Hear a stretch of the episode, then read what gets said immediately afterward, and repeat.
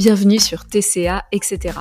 Un podcast où on cherche à explorer, comprendre et surtout vaincre les troubles du comportement alimentaire. Seul au micro ou avec mes super invités, on va casser les idées reçues, parler alimentation, rapport au corps, thérapie, famille, rapport aux autres. Je suis Flavie Milsono, thérapeute, éducatrice et coach spécialisée dans le comportement alimentaire. Ça fait maintenant deux ans que j'ai la chance d'accompagner des personnes à retrouver leur liberté. Vous pouvez me suivre sur Instagram, flavie.mtca. Je vous souhaite une très bonne écoute. Bienvenue dans ce nouvel épisode spécial Fête de Noël. Bon, je m'excuse déjà tout de suite par rapport à ma voix un peu particulière. Je parle du nez, je suis malade. Mais je tenais vraiment à vous enregistrer cet épisode avant les fêtes de Noël, avant que vous soyez confrontés au réveillon de Noël et aux semaines qui vont suivre, à toutes ces réunions de famille autour de beaucoup de nourriture.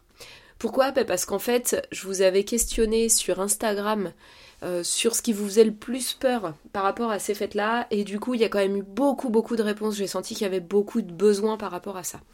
Je fais une petite parenthèse. Si toi qui m'écoutes, tu es en difficulté avec ton comportement alimentaire et particulièrement si tu te sens incontrôlable face à la nourriture, que tu es tout le temps ou presque dans une forme de surconsommation, que ce soit des crises de boulimie, d'hyperphagie, je t'invite à cliquer sur le lien en description de l'épisode qui te permettra d'aller télécharger tes 5 jours de challenge gratuit pour aller challenger justement tes compulsions. C'est pas quelque chose en live en direct comme je faisais jusqu'ici, c'est vraiment un document associé à des mails euh, qui vont te permettre d'aller travailler là-dessus et d'avoir accès à tous les outils. Si tu as déjà fait des challenges avec moi, c'est complètement complémentaire parce que tu vas avoir tout un tas d'outils aussi à l'écrit que tu pourras conserver, refaire, etc. Voilà, ceci étant dit, passons au vif du sujet qui est Noël. Noël et la difficulté que ça représente pour vous. J'ai regroupé un peu toutes vos réponses dans des grandes catégories et voilà ce qui ressort. Les problématiques pour vous, c'est la famille, d'une manière un peu large, le trop. Ah, le trop, ça ressort beaucoup. Euh, trop de repas, trop de calories, trop d'aliments que vous interdisez d'habitude, trop de sollicitations, la peur de grossir, la pression sociale pour manger aussi, les remarques de l'entourage, donc ce qui va quand même avec la famille, la difficulté que vous avez à écouter euh, votre satiété, votre rassasiement dans ces moments-là, et puis euh, voilà, on en parlait, la quantité de produits disponibles et notamment les chocolats en fait de Noël qui sont beaucoup ressortis. Pour essayer d'organiser un petit peu la façon de vous répondre pour que ça parte pas dans tous les sens parce que j'ai un peu une tendance à partir dans tous les sens, il faut le dire. J'ai trié ça en grands points et donc justement je suis partie sur le, euh, gros point euh, famille et le gros point trop. Et puis ensuite je vais venir euh, répondre à des points plus particuliers. Allez, let's go, c'est parti, parlons de la famille dans un premier temps. La question de la pression sociale, elle est ressortie plusieurs fois. C'est aussi des discussions que j'ai eues avec vous en DM. Une pression sociale par rapport aux autres, sur le fait d'avoir euh, à se resservir, d'avoir à manger pendant ces fêtes-là, comme si c'était pas possible de vous écouter, aussi parce que vous devez répondre aux attentes de vos proches il y a une pression euh, liée aussi aux remarques en fait que les autres peuvent faire, euh, le regard qu'ils peuvent poser sur votre assiette, mais aussi les remarques qu'ils font sur leur propre façon de manger. Les remarques qu'ils vont faire sur le fait que euh, ils vont devoir faire attention par la suite. enfin, vous voyez bien que tante Micheline a grossi, toutes ces choses-là. En fait, ce que j'avais envie de vous dire, c'est que peu importe finalement euh, le sujet, que ce soit la pression sociale à se resservir, à manger, on va regarder votre assiette encore plus si les personnes sont au courant du fait que vous avez eu ou que vous avez des TCA. La pression liée au fait que les autres parlent de régime, les autres parlent de leur corps, les autres parlent du corps des autres ou parlent de votre corps. Il y a un truc pour moi qui est central, c'est peut-être une difficulté que vous avez à poser des limites dans la relation avec les autres. C'est quelque chose que moi j'observe beaucoup dans ma pratique, qui me concernait aussi quand j'avais des TCA, qui a été quelque chose que j'ai beaucoup mis au travail et même après ma guérison des TCA, c'est la question de la limite entre soi et les autres. Souvent il y a quelque chose d'un peu poreux en fait dans quand on souffre de troubles alimentaires poreux dans le sens où bah voilà c'est comme si c'était pas euh, imperméable quoi. C'est-à-dire que ce que disent les autres ce que pensent les autres euh, ça, vient complètement vous envahir. Comme s'il n'y avait pas une distinction euh, fiable et réelle entre vous et les autres. Et ça c'est vraiment un point central à travailler pour moi. Alors je suis pas en train de dire que si vous voulez guérir de vos troubles alimentaires, il va falloir à tout prix bosser ça, et que tant que vous n'aurez pas bossé ça, vous serez dans les symptômes du trouble alimentaire. Mon discours, c'est pas ça. Il n'y a pas d'ordre précis, vous pouvez le bosser euh, avant, pendant, après. En tout cas, c'est quelque chose qui se retrouve souvent et qui va être, à mon sens, souvent un, un point d'ancrage. J'ai pas envie de dire un déclencheur en tant que tel, mais ça peut être euh, une explication aussi de pourquoi le trouble alimentaire se met en place et pourquoi le trouble alimentaire il continue. Donc c'est pas anodin. Et forcément que à Noël, ça l'est encore moins parce que vous vous retrouvez à être face à des personnes qui sont vos proches, donc des personnes qui ont de toute façon une importance dans votre vie, peu importe comment ça se passe avec eux, et qu'il euh, y a une grande sensibilité à ce qui va pouvoir être dit, à ce qu'on va pouvoir attendre de vous mais que finalement, votre seul moyen d'agir là-dessus, euh, c'est de repartir de vous. Euh, vous n'avez aucun pouvoir sur les autres, vous avez tout pouvoir sur vous. Ça peut paraître basique, bateau comme phrase, mais je vous assure que c'est un super euh, point de départ. Pour travailler sur sa relation aux autres, c'est prendre conscience qu'on n'a pas de pouvoir sur les autres, arrêter de vouloir à tout prix changer les autres et revenir à soi et de quelle manière on peut agir soi. Et donc justement, le premier outil je peux vous donner par rapport à ça, c'est d'apprendre à poser vos limites. Et ça, ça va se faire, alors bien sûr en réfléchissant, en comprenant les enjeux, tout ça, mais on peut aussi y aller avec des choses très concrètes, très simples. C'est-à-dire que petit à petit, vous allez peut-être vous faire violence dans un premier temps pour le faire, mais apprendre à poser vos limites, à dire non, à dire stop, à dire non, je ne veux pas de commentaires sur mon corps. Non, je ne veux pas de commentaires sur ce que je mange. Non, je ne veux pas de commentaires sur comment était habillée tante Micheline et pourquoi elle a grossi ou que sais-je. Ça peut vous faire hyper flipper de passer par ça parce que c'est sans doute quelque chose qui n'est pas habituel dans votre fonctionnement, mais ça va venir vraiment poser des points d'ancrage sur le fait que, ok, il y a des choses qui ont changé, et je rejoins ce que je disais euh, juste avant sur le fait que vous n'avez pas de pouvoir sur les autres, vous avez pouvoir sur vous.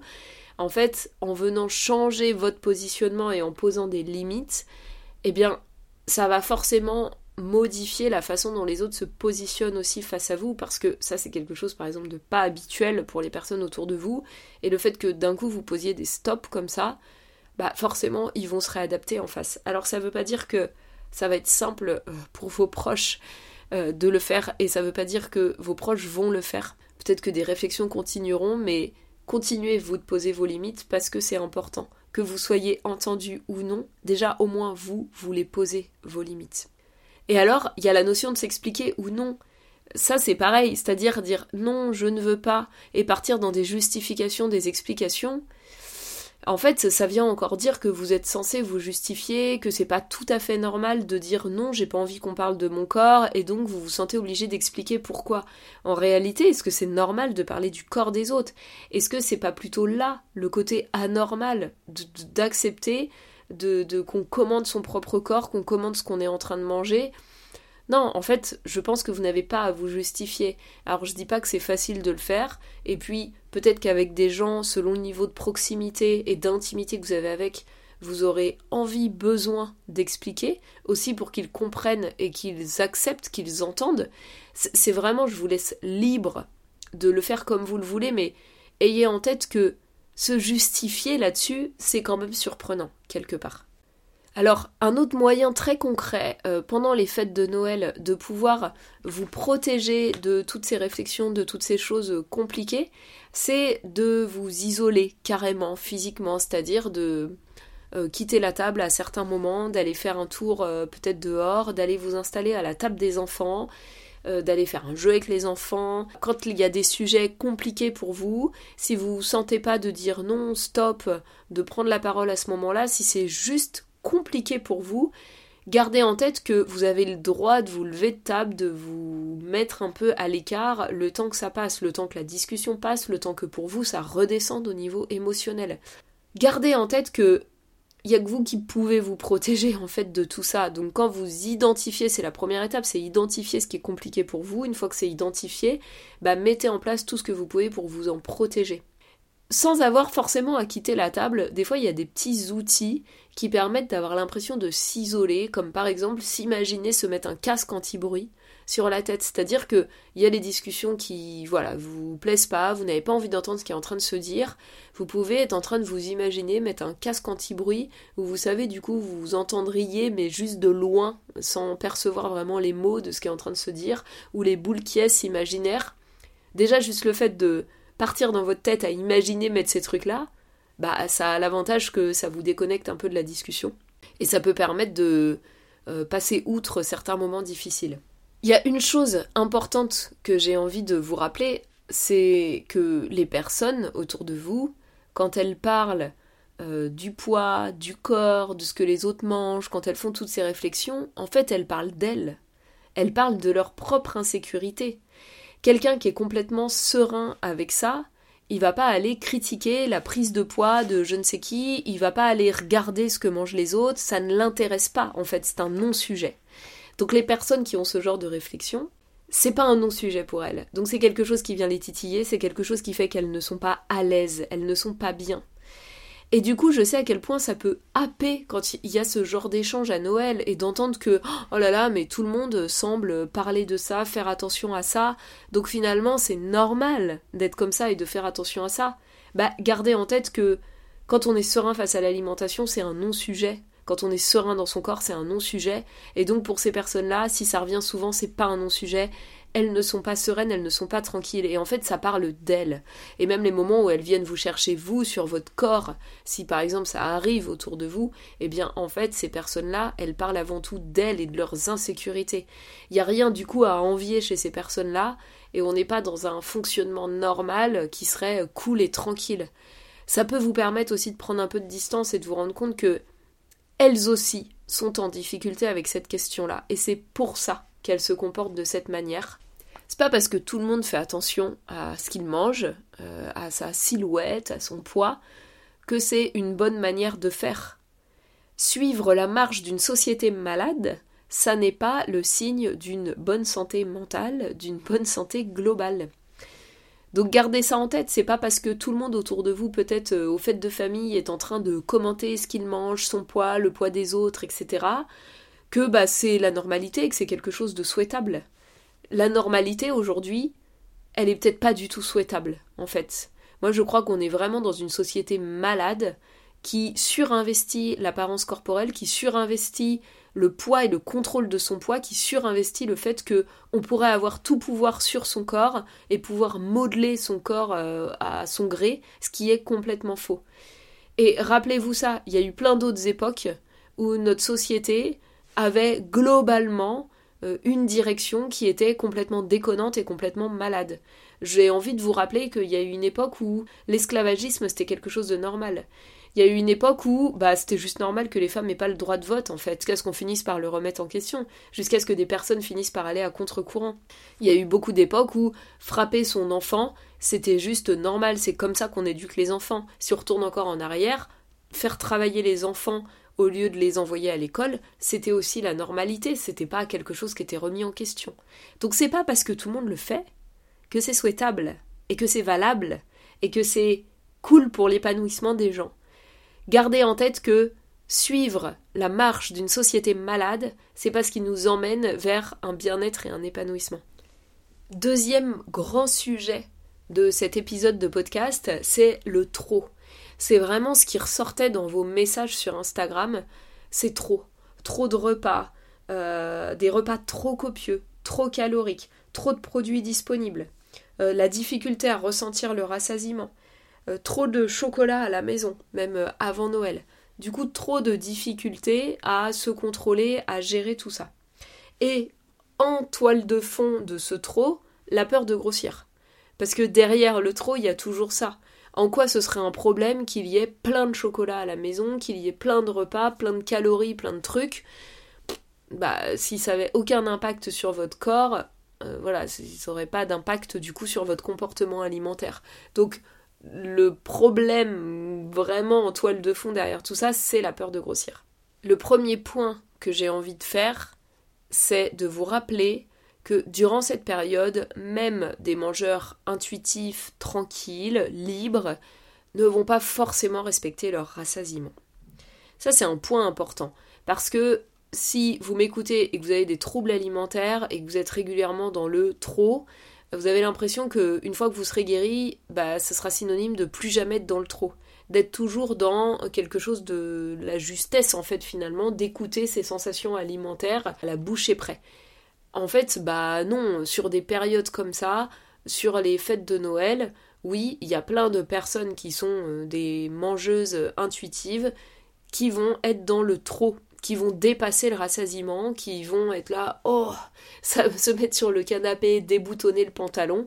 Voilà, c'est des choses qu'on observe. Si vous observez quelqu'un faire ça, ça ne veut pas nécessairement dire que c'est une personne qui a un, un rapport pas tranquille à l'alimentation. Ça, ça me semblait important de le rappeler. Et pourquoi?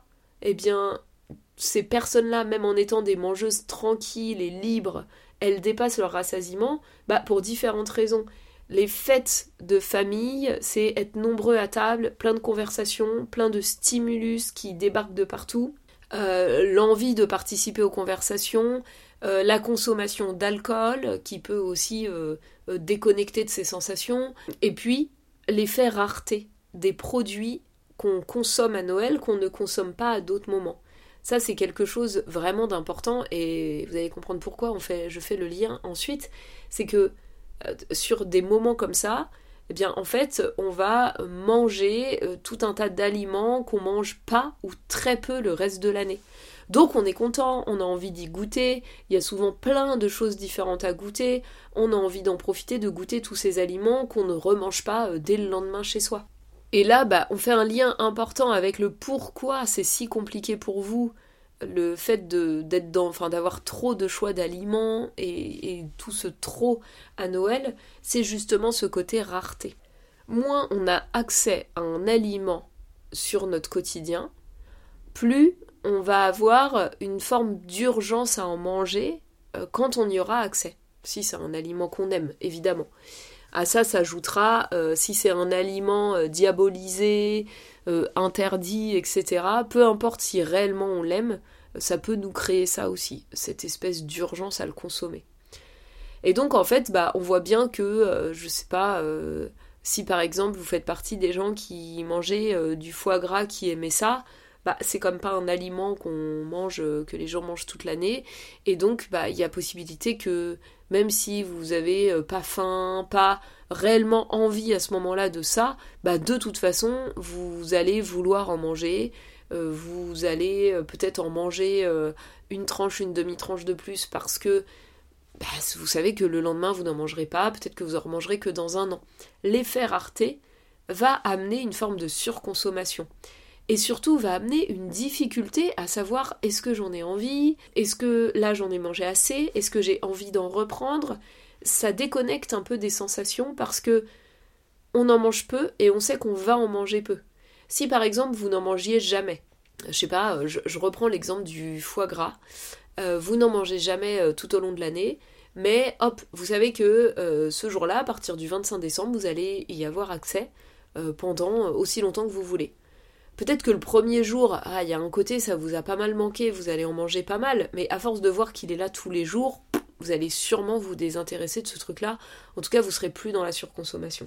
Ça, c'est un point important. L'effet rareté qui fait que même un mangeur intuitif peut dépasser ses, sensations de rassasiement, mais qui explique que pour vous, euh, ce soit un vrai bazar. Parce qu'en en fait, il y a beaucoup trop d'aliments qui sont rares ou pas complètement autorisés. Je fais une parenthèse hyper importante. Euh, peut-être que vous avez l'impression de vous priver de rien. Mais si au quotidien vous êtes dans la culpabilité de manger les aliments, en fait vous êtes dans des tentatives de privation. Si vous mangez euh, des chips au quotidien, parce que vous avez du mal à vous en empêcher, mais que vous aimeriez vous en empêcher, et que vous vous dites que vraiment c'est pas bien, et euh, c'est pas un aliment qui est sain, et que ça va faire que de vous faire grossir, et que demain c'est bon, vous arrêtez les chips, voilà, vous êtes dans une volonté de vous priver des chips, et c'est sûrement ça qui crée la surconsommation. Et du coup, bah il y a des aliments par exemple comme les gâteaux apéro justement qui seront peut-être présents à la table de Noël. Bah en fait, même si dans les faits vous en mangez souvent parce que vous n'arrivez pas à vous contrôler, bah, le fait que dans votre tête ce soit des aliments interdits sur votre quotidien, là ils sont présents en profusion, euh, voilà, avec plein de monde, bah, ça va être hyper compliqué aussi pour vous. Alors par rapport au fait qu'il y ait trop de repas et puis trop de profusion pendant les repas et que ça vous empêche aussi ça de ressentir le rassasiement, en fait finalement il y a, il y a du trop, du trop, ça vous fait perdre un peu le contrôle euh, sur les quantités, sur ce que vous mangez habituellement. Et comme habituellement bah en fait vous ressentez pas le rassasiement parce que ça m'a été amené ça sur le fait que ouais je ressens pas le rassasiement. En fait, je pense que d'une manière générale vous le ressentez pas de toute façon. C'est juste que habituellement vous vous basez sur votre tête. Euh, bon bah voilà, je vais manger euh, telle quantité, euh, un tiers de mon assiette ou 100 grammes de ci ou telle quantité de ça, et du coup vous avez des repères comme ça. Là, il y a une profusion de plein de choses, il y a la possibilité de goûter à plein de choses. Encore une fois, il y a la déconnexion liée au fait de parler avec des gens, l'alcool, peut-être plein de choses qui vont faire que vous n'avez pas le contrôle. Et donc, bah voilà, c'est hyper compliqué pour vous. J'aimerais faire un détour pour vous permettre d'imaginer si, ce que c'est quand on est un mangeur euh, complètement tranquille avec ça. Euh, on arrive, il y a une profusion d'aliments, on va goûter à certaines choses, euh, on va manger ce qui nous convient, ce qui nous fait envie, en étant quand même un minimum à l'écoute de ses sensations, même si c'est des moments, comme je disais, où on peut être un peu plus sujet à être déconnecté de ses sensations. Et puis, bah voilà, on s'arrête euh, quand euh, c'est ok, on, soit on n'en peut plus, on n'en veut plus, et donc bah oui, il peut y avoir un peu une frustration de ne pas avoir goûté à tout. Euh, par exemple, finalement, ne pas avoir mangé de dessert, alors qu'on avait envie d'y goûter. Mais en fait, il y a une tranquillité qui fait qu'on se dit que, par exemple, on peut emmener la part de dessert pour plus tard, on la mangera demain, ou on sait que dans notre quotidien, on peut faire le choix d'acheter ce dessert, de le remanger à un autre moment, il y a quelque chose en fait de tranquillisant qui fait que bah, c'est possible de s'arrêter, c'est possible de respecter nos besoins et nos envies. En fait, pour vous, bah souvent c'est pas possible. Parce que cette profusion d'alimentation, ça met dans une forme d'urgence. C'est presque un état second quand on est face à tout ça. Il n'y a plus la possibilité de contrôler, donc c'est la panique aussi. Il peut y avoir un peu une sorte de panique à l'interne. Et puis bah après il y a différents mécanismes qui s'enclenchent quoi. Le oui bon bah de toute façon je suis complètement foutu, j'arrive rien à gérer, rien à contrôler, donc autant que je mange euh, tout ce que je veux, tout ce que je peux. Et puis demain je me fais la promesse d'aller courir euh, ou de me reprendre en main. Euh, j'essaierai d'éviter tel truc, tel truc. Ce soir je ne mange pas, je prends juste une tisane ou juste un bouillon de légumes ou je ne sais quoi. Le truc c'est que juste en vous disant ça, vous êtes en train de d'augmenter la quantité de ce que vous allez manger. Juste en vous disant je me reprends en main de main, ou ce soir je ne mange pas, vous allez manger encore plus sur le moment. Vous êtes dans de l'anticipation de privation.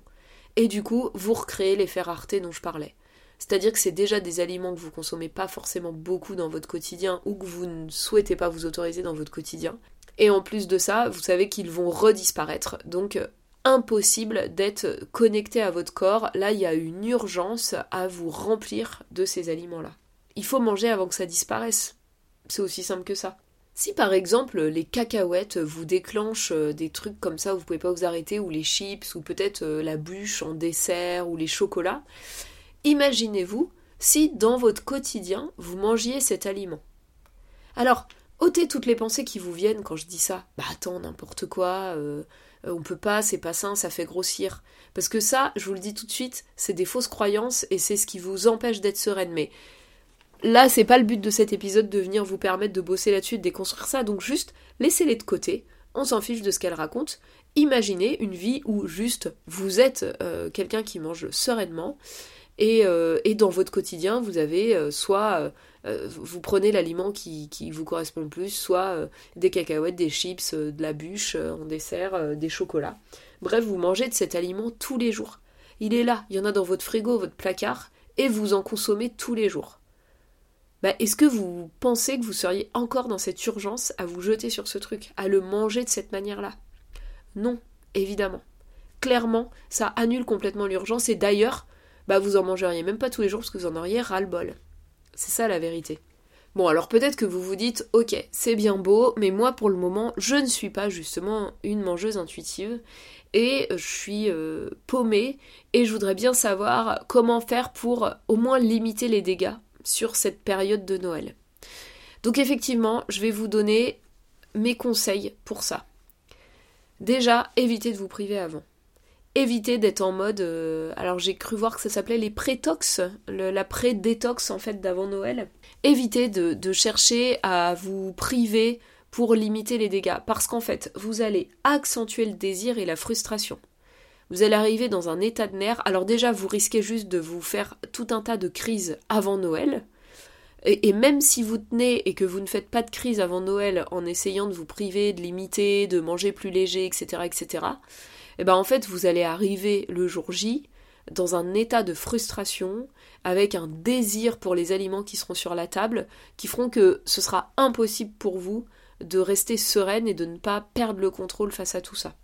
Et puis, c'est ce que je disais déjà tout à l'heure, au moment où vous y êtes le jour J, n'essayez pas de vous promettre de vous reprendre en main. Ne vous dites pas, bon, euh, voilà, là je fais n'importe quoi, mais demain je me reprends en main, etc.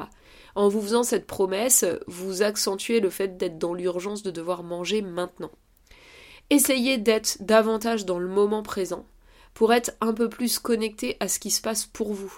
Si vous sentez euh, un mal-être physique arriver, un écœurement ou que sais-je, mais que vous sentez une frustration parce que vous auriez voulu continuer à manger, parce que ça peut arriver, parce que là votre corps et votre tête, ils sont pas complètement raccord, il y a telle frustration liée à vos privations que bah c'est possible que ça vous fasse ça. En fait à un moment donné le corps lui il envoie des signaux genre je suis plein et d'ailleurs, si vous n'êtes pas très connecté à vos signaux, peut-être qu'ils arrivent tard et qu'ils arrivent euh, à un moment où c'est déjà bien plein. Et que, en fait, vous, vous avez encore besoin envie de manger parce que vous êtes généralement frustré.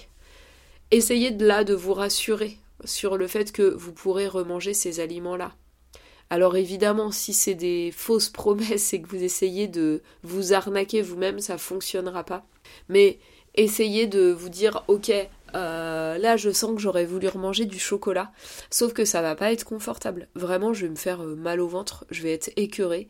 Eh bien, euh, peut-être que je peux me promettre de manger du chocolat dans les jours à venir et de le déguster et de le savourer. Il s'agit pas de se promettre de se taper une grosse crise en rentrant chez soi avec du chocolat. Ça, la crise, c'est vraiment le mécanisme de j'ai fait n'importe quoi, tant qu'à faire, je vais faire ça, ou comme je suis trop nulle, je vais faire ça, il y a une forme de punition presque derrière. Non, l'idée, c'est d'être dans le fait de savourer ces aliments-là. Alors, bien sûr, on en vient à un sujet central, vous avez peur de grossir. Vous avez peur de grossir ou de ne pas pouvoir maigrir. Dans les deux cas, il y a cette notion de contrôle du poids. En fait, je vous invite à observer la manière dont vous fonctionnez jusqu'ici et à voir si ça fonctionne. Si ça fonctionne pour le poids, déjà dans un premier temps Est-ce que réellement c'est efficient? Est-ce que le fait euh, d'essayer de contrôler tout ce que vous mangez, ça vous fait partir en crise quasi quotidienne et ça fait que votre poids euh, ne cesse d'augmenter? Dans ce cas-là, en fait, on voit bien que ça fonctionne pas. Est-ce que vous arrivez à peu près à maintenir votre poids parce que euh, vous compensez vos prises alimentaires, vos crises, et du coup par des vomissements ou autres, vous êtes en train de foutre en l'air votre santé, et du coup, même si le poids, lui, n'augmente pas, est-ce que c'est un mécanisme qui est efficient pour votre santé globale, pour votre façon de vivre? Est-ce que c'est quelque chose que vous avez envie de continuer à mettre en place? C'est des questions à se poser. Et puis, ça peut être si vous êtes dans l'hyper-contrôle alimentaire et que il euh, y a, avec ou sans euh, crise par moment, mais plutôt dans un versant type anorexie avec énormément de contrôle et un poids qui aura peut-être même tendance à être carrément faible, là c'est pareil. Par rapport au poids, il y a quelque chose qui fonctionne, encore que peut-être que vous êtes même dans un poids que vous trouvez trop faible par rapport à ce que vous aimeriez. Vous voyez que votre corps est faible, vous voyez que vous n'avez pas toutes vos capacités cognitives, physiques. Et est-ce que ça correspond à un mode de vie que vous avez envie d'avoir? Donc c'est aussi euh, mettre cette peur de grossir de, la relativiser en lien avec euh, tout un tas d'autres choses.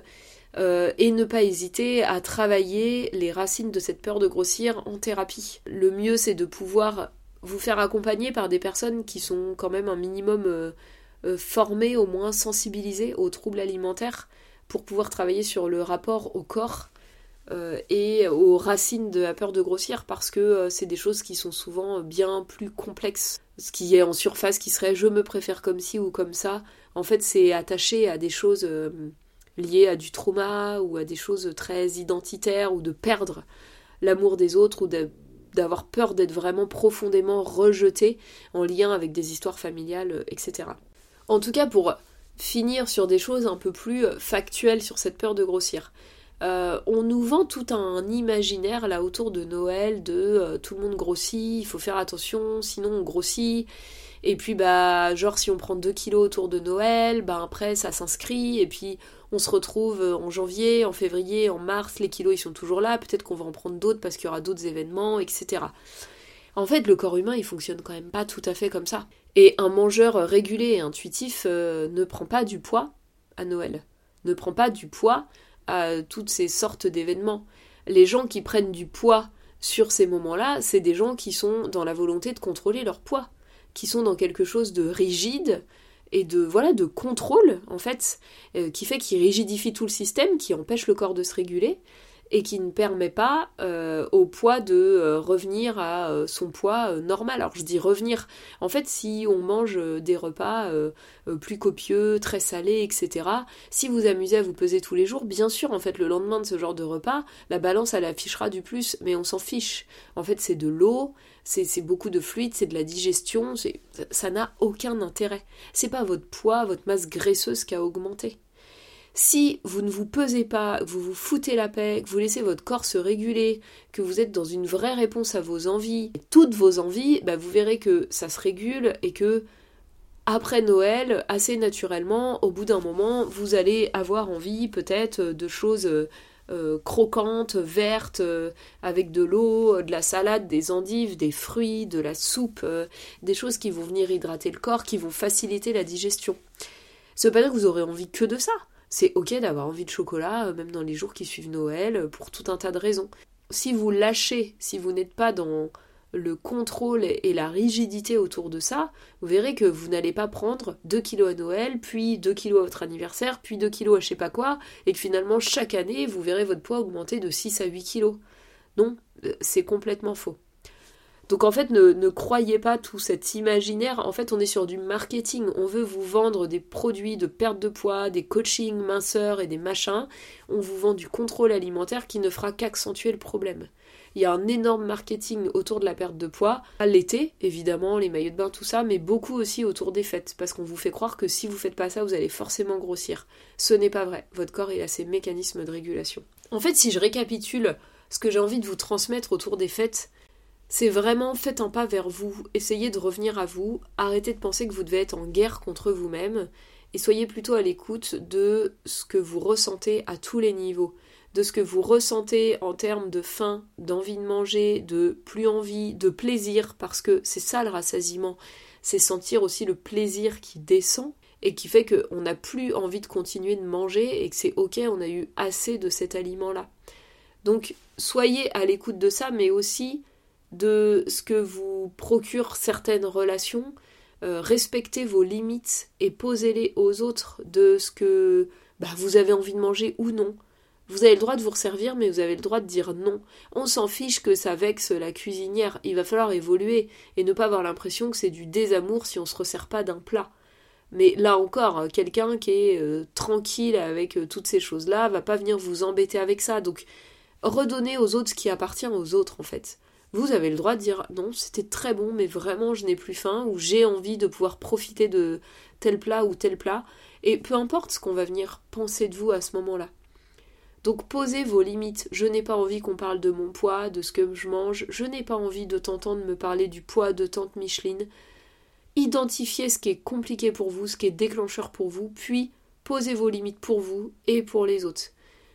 Apprenez aussi à vous protéger en vous isolant, en allant passer du temps à la table des enfants, encore une fois, ça, peut être parfois ressourçant. Et puis, euh, sur euh, les conseils un peu plus pratico-pratiques autour de la nourriture, surtout ne commencez pas à essayer de vous priver avant Noël, ça va juste faire flamber la problématique. Restez à l'écoute de vous pendant Noël, sachez que c'est normal aussi de déborder sur ces jours-là. Restez à l'écoute de vous après Noël. C'est aussi des périodes qui sont fatigantes. Ne vous imposez pas des trucs de malade au niveau sport pour compenser. Reposez-vous. Profitez de vos proches parce que je parlais du côté un peu casse-pied de certaines relations familiales, mais c'est aussi des super moments avec des gens qui sont importants pour vous, donc profitez de ça. Et puis gardez en tête que non, euh, vous n'allez pas vous mettre euh, à grossir parce que euh, il y a des repas un peu plus copieux sur cette période-là. Votre corps, il sera en mesure de se réguler. Encore faut-il mettre un peu de flexibilité et ne plus être dans la rigidité du contrôle alimentaire. Voilà, j'espère que cet épisode vous aura apporté des petits tips pour Noël. Je vous souhaite franchement quand même de belles fêtes. Je vous souhaite de pouvoir les vivre de la manière dont vous avez envie de les vivre parce que mon message global, au-delà de votre façon de manger, il est là. J'ai envie que vous puissiez vous libérer et vivre un peu plus les choses à votre manière, que ce soit au niveau de la nourriture, mais au niveau de tout le reste. Merci beaucoup d'avoir écouté cet épisode jusqu'au bout.